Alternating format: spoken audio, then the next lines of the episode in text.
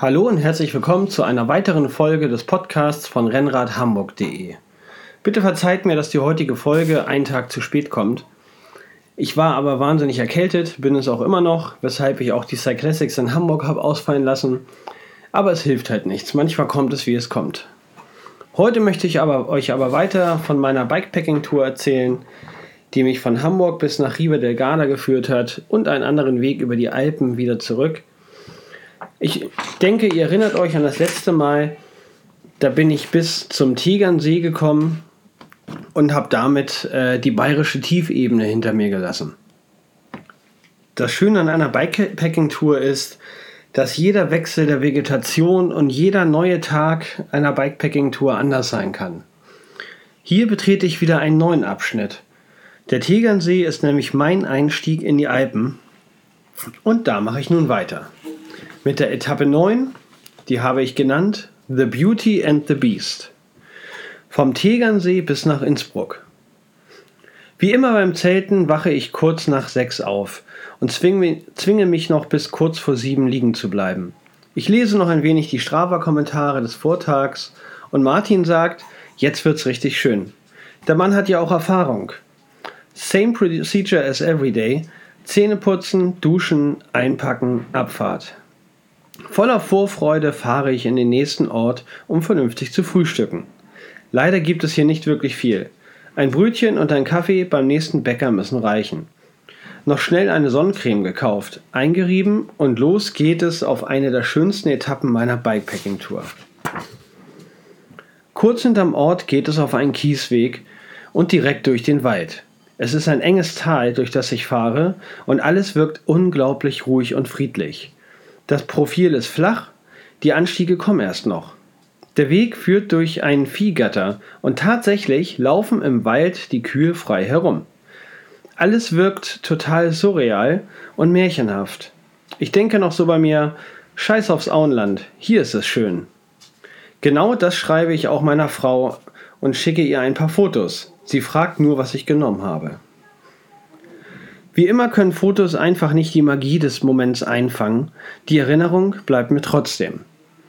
Hier kann ich nochmal verweisen auf den Artikel zur Bikepacking Tour auf meinem Blog unter rennradhamburg.de. Dort seht ihr zu jeder Etappe zusammengestellt die Fotos, die ich am schönsten fand. Aber erwartet nicht zu viel. Ein Rennradfahrer ist kein Profifotograf. Nach einigen Kilometern geht es auf die Landstraße. Zum Glück nicht sehr stark befahren. Alles ganz entspannt. Ich beschäftige mich im Voraus immer sehr wenig mit einer Route und den Besonderheiten und lasse mich immer gern überraschen. Es ging ein ganzes Stück bergauf und das ganz schön anspruchsvoll. Irgendwann kam ich aber auf der Kuppe an und sah, dass ich gerade den Achenpass gefahren bin. Sehr schöne Überraschung. Der Achenpass ist gleichzeitig die Landesgrenze nach Tirol, Österreich. Meine erste Landesgrenze und das über einen Pass. Wie sollte es mit dem Fahrrad auch anders sein?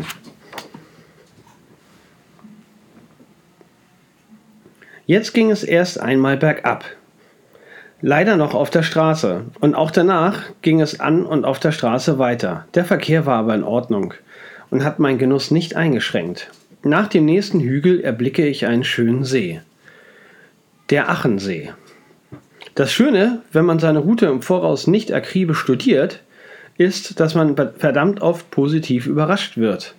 Von der Straße wurde ich auf eine schöne Schotterpiste geschickt und hinter den Bäumen tat sich ein wunderschönes Blau-Türkis auf. Der Achensee. Ich beschreibe ihn mal ganz schnell. Ähnlich dem Königssee mit steilen Bergen am Ufer und ohne nervige Badestrände. Nur viel leerer. An alle Fahrradreisende, diese Route am See vorbei ist ein Traum. Auch am Achensee musste ich eine Pause einlegen und innehalten. Mit Genuss radelte ich auf dem Wanderweg am Ufer des Achensees vorbei. Circa 10 Kilometer hat man einen schönen Aufblick auf das türkisblaue Wasser. Am Ende des Sees kam wieder ein Ort, gar nicht mal so klein. Ich suchte mir ein Restaurant und gönnte mir Bratkartoffeln mit Spiegelei. Auch wenn mir bei der Hitze noch nicht nach warmem Essen war, nach dem ersten Pass brauchte ich was ordentliches zu essen. Kaum wieder losgefahren, ging es auf eine der steilsten Abfahrten der ganzen Tour. Vom Bergsee ins Tal, vom Achensee ins Inntal. Es hieß also ab in den Hexenkessel. Hexenkessel, weil es heißer und heißer wurde. Im Tal bis zu 37 Grad im Schatten. Zum Glück gibt es in Österreich alle Nase lang einen Brunnen, bei dem man seine Flaschen wieder auffüllen konnte. Im Inntal verliefen die Fahrradwege oft entlang der Autobahn. Nicht perfekt, aber immerhin Fahrradwege. Im Tal gab es kaum Schatten, so dass ich einige Pause unterm Baum einlegen musste. Ich näherte mich langsam meinem Tagesziel. Eagles bei Innsbruck. Ich hatte das Schnäppchen des Tages auf Booking.com gebucht. Bei 42 Euro konnte ich nicht Nein sagen. Zuerst führte mich meine mit Komoot geplante Route aber noch einen abenteuerlichen Single Trail hinauf. Der Lacher war dann, als ich oben ankam und auf einem Fußballplatz stand. Diesen Radweg gibt es schon seit Jahren nicht mehr, habe ich im Anschluss erfahren. Dann ging es natürlich weiter bergauf, bis ich endlich am Hotel ankam. Die letzten 10 Kilometer ging es nur steil bergauf und ich fand diese Anstiege schlimmer als alle Pässe auf der Tour. Die Passstraßen sind wenigstens zum Überqueren der Pässe gebaut. Die normalen Straßen und Landwirtschaftswege nicht. Diese gehen oft einfach nur steil bergauf. Eingebucht im Sporthotel Eagles check, checkte ich total kaputt ein und ging auf mein Zimmer. Mein Rennrad hat mal wieder einen Platz in der Garage gefunden. Das Zimmer war echt super, gemütlich und ich hatte einen großen Balkon mit Blick ins Tal. Am Abend holte ich mir noch eine Kleinigkeit zu essen und entspannte mich auf meinem Balkon. Was für eine Etappe! So viele unterschiedliche Vegetationen und Streckentypen an einem Tag, das musste erstmal verarbeitet werden. Erholen konnte ich mich in dem gemütlichen Bettchen auf jeden Fall sehr gut. Die heutige Etappe war mit 91 Kilometer vom Tegernsee nach Innsbruck. Wirklich wunderschön, eine der schönsten Etappen. Diese Strecke kann ich nur empfehlen, die einmal zu fahren über den Achenpass am Achensee vorbei. Das war wirklich grandios. Eine Empfehlung für alle, die sich mal in der Gegend rumtreiben. Nachdem ich ja nun von Deutschland nach Österreich gefahren bin, geht es nun weiter mit Etappe 10. Südtirol, ich komme. Von Innsbruck nach Brixen. Nach einem ausgiebigen Frühstück vom Buffet habe ich mich wieder auf den Weg gemacht. In einem kleinen Supermarkt in dem Vorort von Innsbruck habe ich meine Vorräte aufgefüllt und dann ging es über kleine Straßen und Landschaftswirtschaftswege am Berg entlang Richtung Brennerpass. Nach den ersten 15 Kilometer hatte ich bereits 400 Höhenmeter auf meinem Wahoo stehen. Ich habe zwar fast eine Stunde für die ersten 15 Kilometer benötigt, dafür habe ich auch nur eine Handvoll Autos gesehen. Da war ich noch nicht äh, Richtung Brenner oder war ich noch nicht auf dem Brenner, möchte ich dazu sagen, sondern ich bin einfach nur die kleinen Wege am Berg entlang äh, weitergefahren vom Hotel aus. Das heißt nicht auf dem Radweg neben der Autobahn im Inntal, sondern wirklich schön am Hang mit ganz wenig Verkehr und das war wirklich der Hammer und die Höhenmeter nimmt man dann gerne mit. Den Brenner hinauf. Langsam aber sicher kam ich in den Anstieg. Es war sehr gut, dass ich noch eine Pause eingelegt hatte. Die nächsten 18 Kilometer sollte es kräftig bergauf gehen. Und das mit Anstiegen, mit denen ich nicht gerechnet hatte. Den Brenner hinauf ging es die ganze Zeit auf der Landstraße. Scheinbar gab es keinen anderen fahrradfreundlicheren Weg, den Brenner hinauf. Oder Komoot kannte einfach keine Alternative.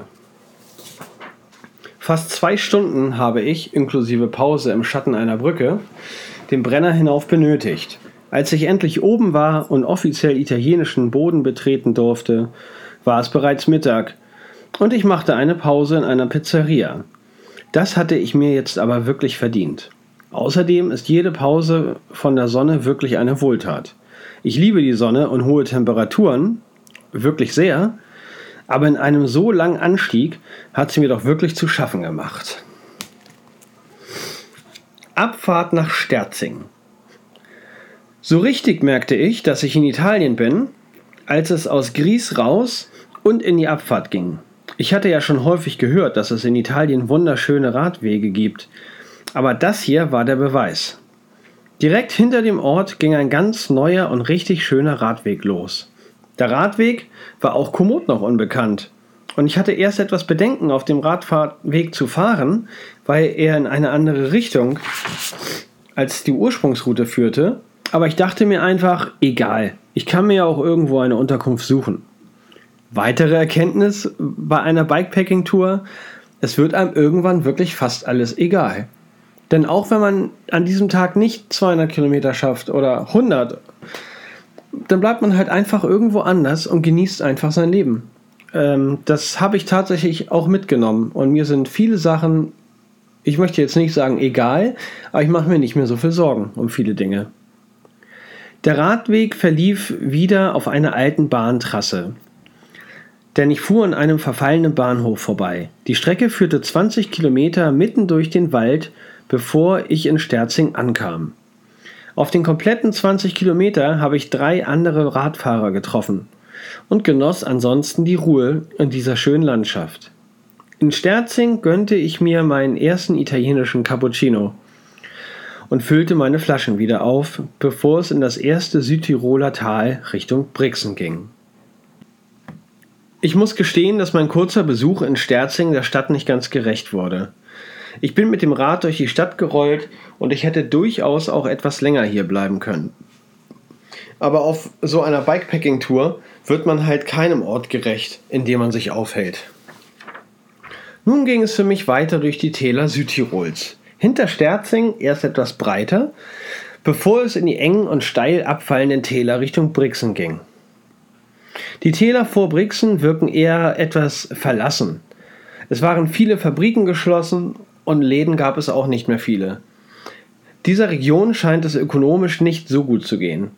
Ich hatte aber zum Glück gut gefüllte Flaschen und auch noch etwas zu essen in meiner Lenkertasche, sodass ich die Strecke gut überbrücken konnte. Am späten Nachmittag kam ich in Brixen an, das Ende meiner heutigen Etappe. Brixen ist ein schönes kleines Städtchen, dem ich auch mal wieder nicht gerecht wurde. Bevor ich allerdings zum Hotel gefahren bin, genehmigte ich mir noch ein Cappuccino auf dem Domplatz. Hier in Südtirol sprechen alle Deutsch. Natürlich wusste ich das schon vorher, aber beeindruckend war es trotzdem. Als ich später zum Hotel den Hügel hochfuhr und eincheckte, wurde wieder Italienisch gesprochen. Südtirol ist schon ein beeindruckendes Fleckchen Erde. Es ist alles ganz anders als anderswo. Man ist in Italien, aber die Menschen hier sprechen Deutsch und die Natur ist so brutal überwältigend, dass es in Worten nicht zu beschreiben ist. Übrigens, es ging seit der italienischen Grenze zu 98% auf 1A Radwegen durch die Natur. Nur in einigen Orten ging der Radweg wieder an die Straße.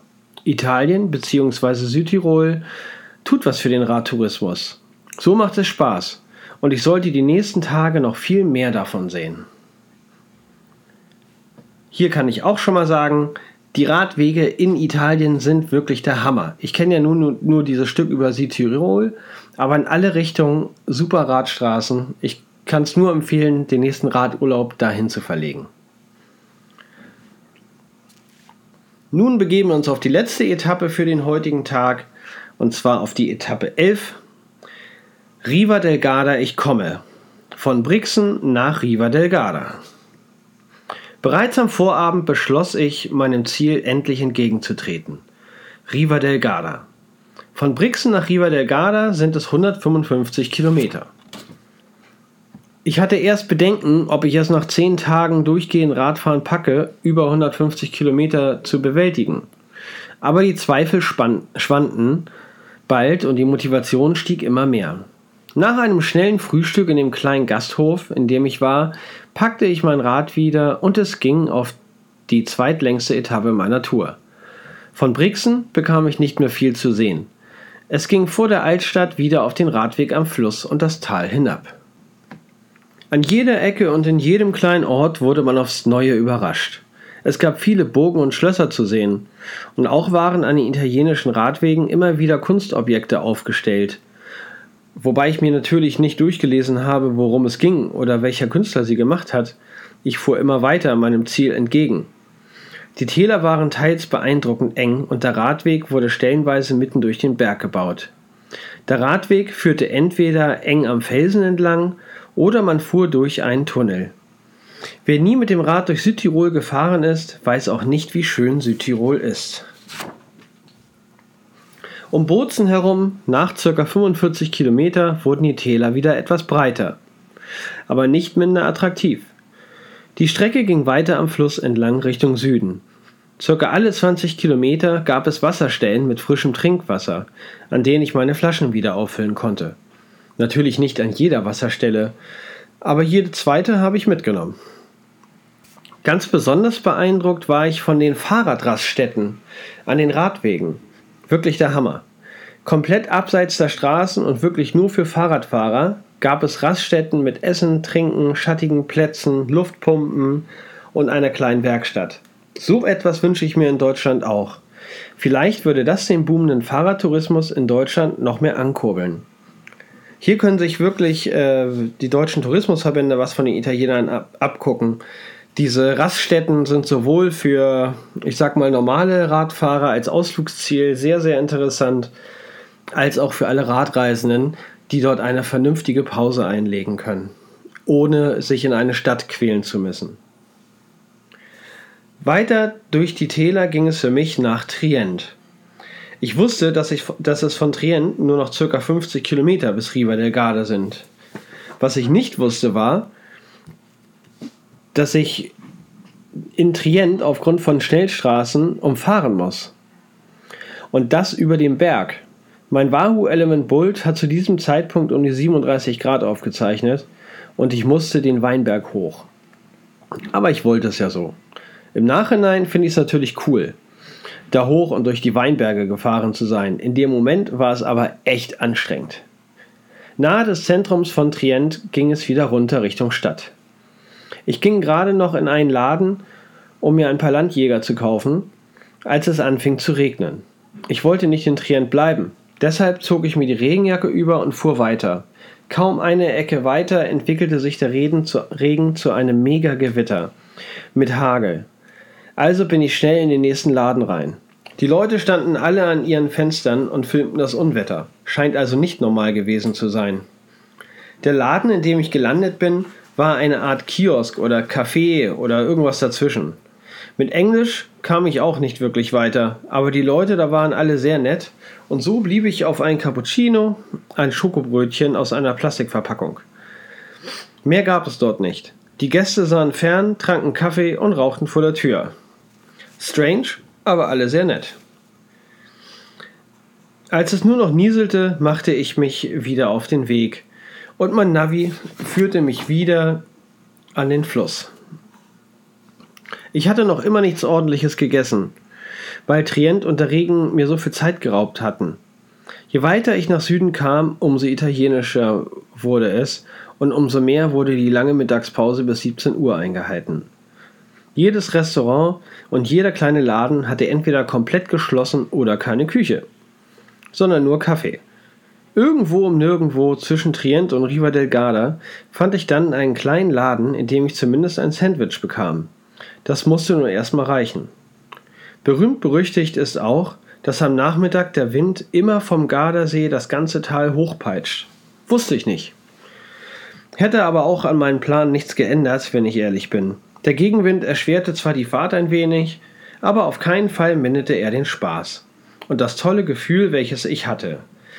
Gegen Ende ging es noch ein paar Anstiege hoch, denn über den letzten Berg vom See muss man halt immer rüber.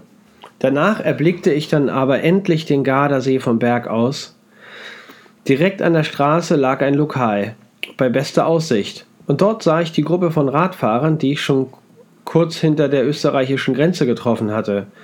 Ich setzte mich kurz zu ihnen und wir tranken ein Bierchen zusammen. Für sie war die Tour am Gardasee zu Ende. Für mich sollte es ja noch ein wenig weitergehen. Nun ging es für mich nur noch bergab. Im wörtlichen Sinne, versteht sich. Es waren noch acht Kilometer bis zum Hotel, die ich entspannt abrollte. Es war ein sehr kleines Hotel am Rand von Riva del Garda und der Wirt, mit dem ich telefoniert hatte, hatte meinen Schlüssel vor der Tür versteckt. Ich nahm mein Rad mit auf mein Zimmer, duschte und ging noch etwas essen. Danach beschloss ich den nächsten Tag einfach hier zu bleiben und einen Tag Pause zu machen. Nun hatte ich also mein St. Pauli Radpiraten-Trikot sehr weit Richtung Süden getragen und war irgendwie glücklich und auch ein wenig stolz auf mich selbst. Ja, das soll es für heute gewesen sein. Das nächste Mal nehme ich euch damit auf den Rückweg, auf die letzten drei Etappen. Und ich hoffe, es hat euch bis hierhin gefallen und ihr schaltet nächste Woche wieder ein. Bye bye.